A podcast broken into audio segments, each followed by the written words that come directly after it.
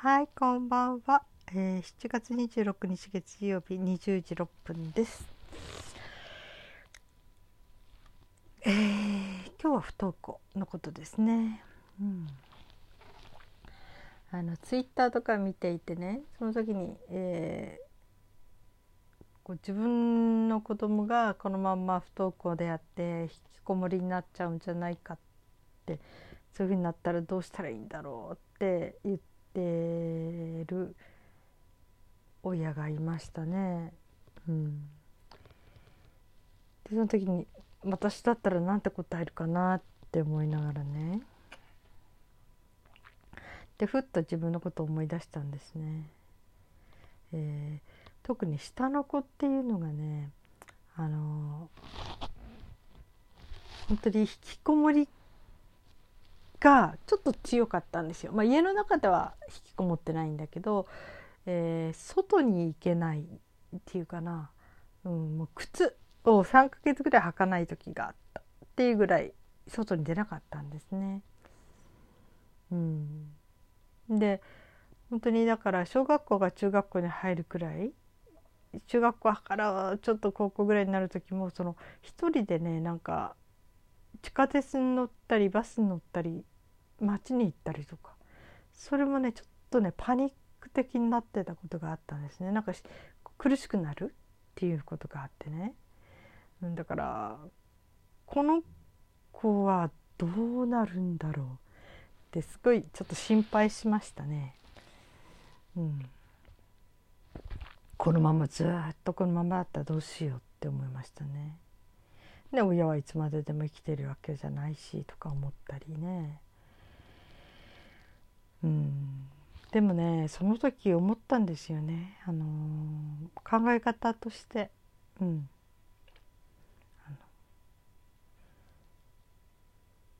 最悪の事態を想像してそしてその最悪の事態を受け入れる、うん、例えば自分が想像つく限りの最悪の事態を想像してみて。そしてだけどそうなったらそうなったでいいやって自分に何て言うのかな思えるような風に持ってきましたね。要するに何でも恐れてるうちはとにかくビクビクしてビクビクしてもう大変なんですよ。もう学校行かなきゃ大変だとか学校行かないでこの子はどうなるんだろうとかもうそうやって恐れてるうちはねうんだけど私がその途中で開き直って開き直るっていうかこう不登校していること自体がこれはすごく見込みのある子供なんだっていうような見方になってからうん。別に学校行けばって思わなくなったしそれでまた引きこもりに関してもねそれは外行ってほしいけどでもあの万が一このまま50年50歳になってもこのままだとして。でもそれはそれでいいかな？って思ったんですね。開き直ったんですね。別にみんながみんな外で働かなきゃならないわけもないし要するに何を目指しつかってことですよね。人並みにとかそういうことじゃなくって、うん、要するに食べていかなきゃなりませんよね人間ね。その食べていくために何ができるか。もしそのうん社会適応っていうかすごく難しいような発達障害系のタイプとかね。そういう人とかうん、性質的にすごく難しい人がいたとしたりしてその場合は、まあ、国が認めてる時に関してはその相当結構ね詳しい検査っていうか聞き取り調査があるみたいなんだけど発達障害なら発達障害ね。私何人か友達にいたのでね。そしてその許可が下りるといろんなものが免除されていくんですよね。うん、そういうとこ支給されたりねあの交通費として移動するためのね。なんかさあの当時で、うん、今から10年ぐらい前、うん、3万ぐらい支給される交通費としたの、えー、なんていうかパスみたいな。カードかな、うん、とかね。それから税金のことも何か引かれるものがあったりね、うん、それはまあ障害者手帳に名前が載る場合ですよね。障害者手帳をもらうとかね、うん、だからそういう方法もあるし。それはそれでどうしようもない場合ね、うん、ただそのなんていうのかな外に行けないだけ、うん、っていうものだったとしたら、うん、私ねここで本当に私すごく感動したドラマがあったんですよ。あの前「家売る女」っていうのがちょっとドラマでやってたことがあってねすごく楽しくて毎回見てたんだけどその不動産屋さんの人がその不動産ので、ね、家を売るためのいろんなこうことを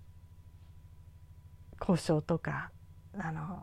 少しでも家を魅力的に見せるためにこうなんかするとかねそれからその相手がどういう家に本当に望んでいるんだろうっていうかその本当にそれに合わせた家を探し出すとかそういう不動産の家を売ることを得意とする人のお話主人公のね。その時にあのある引きこもりの家行ったんですよね。もうそこでは本当に大人になった人がまあ、そこのテレビの話ではねそのテレビのドラマの内容では学生時代かなそのその男の人が学校かどうかでうんちをしちゃった代弁をしてしまった漏れてしまった。でそれがみんなに笑われてそれっきりあのいけなくなっちゃった。っていう風になってましたね設定でね、うん、だから人にも会わないしね、うん、両親にも顔合わせないような暮らし方をしている。要するに料理とか食事のものを廊下に置いといてもらうとかね。うん、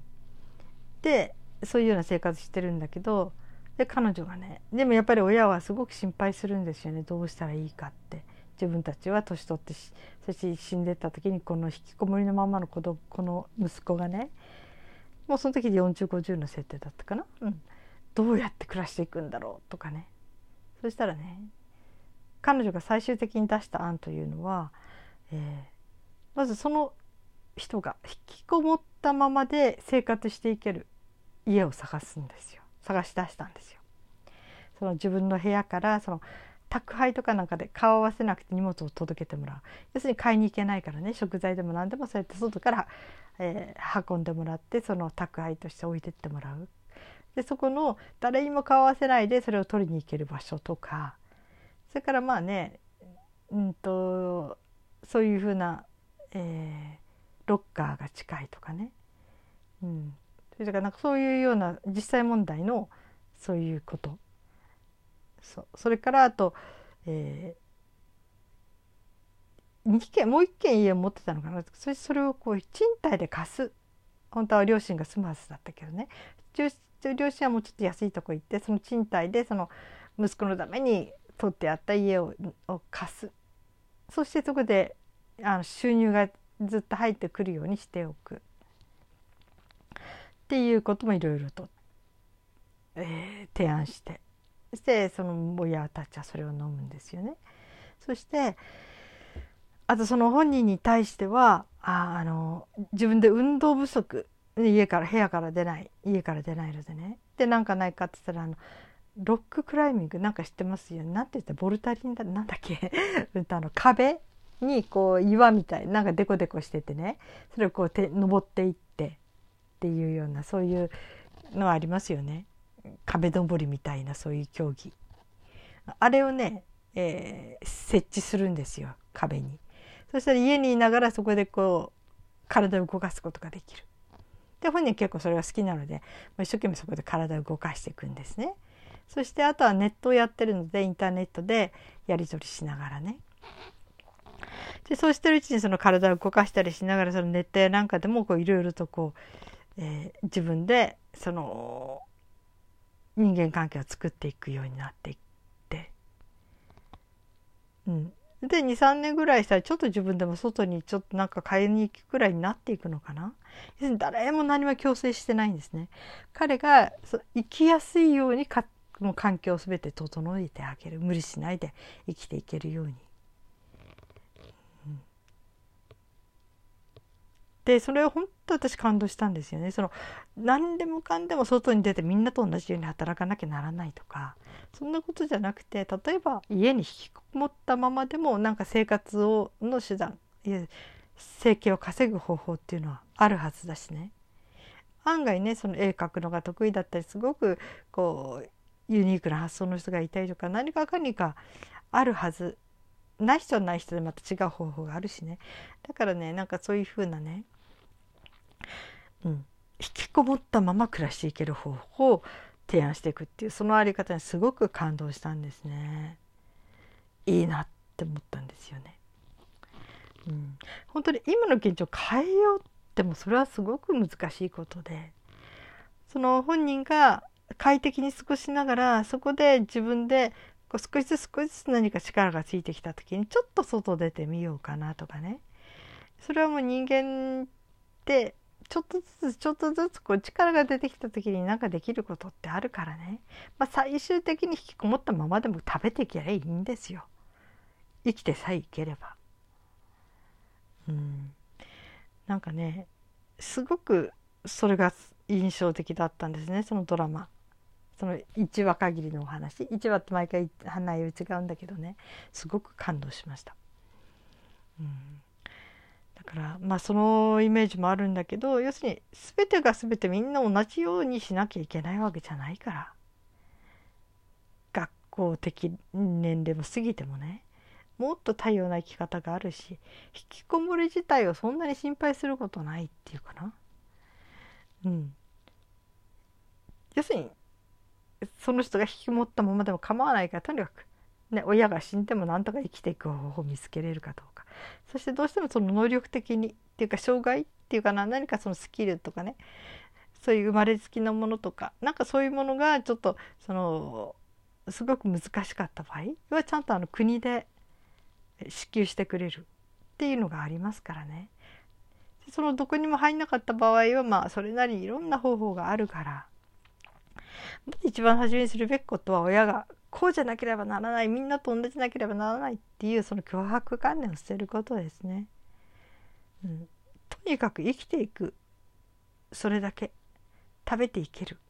親が死んだ後もなんか食べていける方法を探す、うん、そういうその準備をする、うん、そういうことだと思うんですね。そしてね何でもその人からね好かれよう好かれようと思ってるうちは好かれない。もうどうでもいいやと思った時に自然とその人らしさが出てだんだんだんだん人が寄ってきてくれるっていう本当にそれなぜ逆説的追いかければ逃げていくしみたいな本当にそれってあると思うんですよねだからどうしようとかこうあってほしいって思ってるうちはそれはなかなか叶っていかないなって思うんですねもういいやどうでもこの子が生きてさえいけばいいんだ当に心底そう思い込めたらそういう時期が来たらまあ今のお母さんたち本当不登校で苦しんできたお母さんたち見てるとある時そういうふうに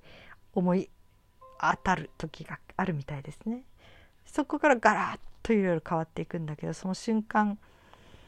本当に素晴らしいですねお母さんがねこう脱皮するんですねその途端に子供も楽になるんですね楽になったらあとはこっちのものを子供は子供の持ってる力をちゃんと自然に出していけるようになるしその自然に出していけるということが必ずしもね社会的にみんながやってることじゃないかもしれない。ね、引きこもったままなんだけどだけどその子が生きてることが幸せだなって思ってある程度自分のことは自分でできて、うん、できるなら人のことも何かできるようなねそういうような生活ができるように、うん、なれれば万々歳ですよね。その引きこもってまあすごいことするかもしれない案外学校行って当たり前のことをするよ人よりもずっとずっと世の中の人のために役に立つことを何かできるかもしれない。まあできなくてもいいんだけどね。だから親が絶望しちゃってもうダメだって思い込んで焦ってとにかく学校行かなきゃとか引きこもったままだったらどうなるんだろうっていうふうに怯えていてはダメですね。気持ちはわかるけど。もう最悪の事態を全て想定してでその時にどうするかっていうもう自分でちゃんとそこの準備だけはしておく。最悪の時はこうしようって準備しておく。うん。それができてたらあとはどっしりしますからね。うん。そこなんですよね。いいんですよ。引きこもりのままだって。生きていければ。そして本人が幸せだと思っていければ。そして親も安心して死んでいければね。だからその辺をなんか一度全てこう枠常識の枠から全部外して一番何が大事かその人が生きていくことでしょ？根本はね。それのためには全てを捨ててもいいぐらいな、捨ててるっていうか贅沢言わないっていうか、うん、意識としてはね、うん、そこら辺の開き直りですね、これは是非皆さんそこの境地に達していただきたいなと楽になるから本当に親が楽になると子供が楽になるんですよ本当に本当に。子供が楽になるとだんだんだんだん力がついてくるんですね。でその子がその人らしく幸せに生きていく方法を自分で探せる力が湧いてくるんですね。ということでまた長くなってしまいましたか？あでも16分だ、うん、今日はそういうことを話してみました。はい。こう言ったら、ね、今ストークのね真っ只中にいる親御さんたちのにはちょっとあれなのかもしれないけどやっぱりでも楽しんでください。その時期を。本当に親と子が向かい合って暮らしていける時期なんて本当に少ないですからね。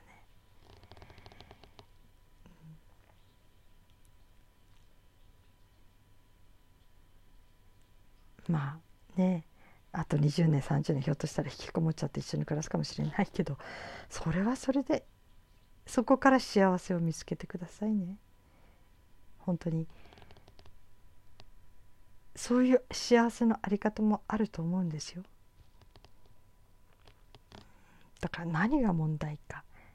食べていけて生きていけて。それができることだけ準備して。あとはねうん。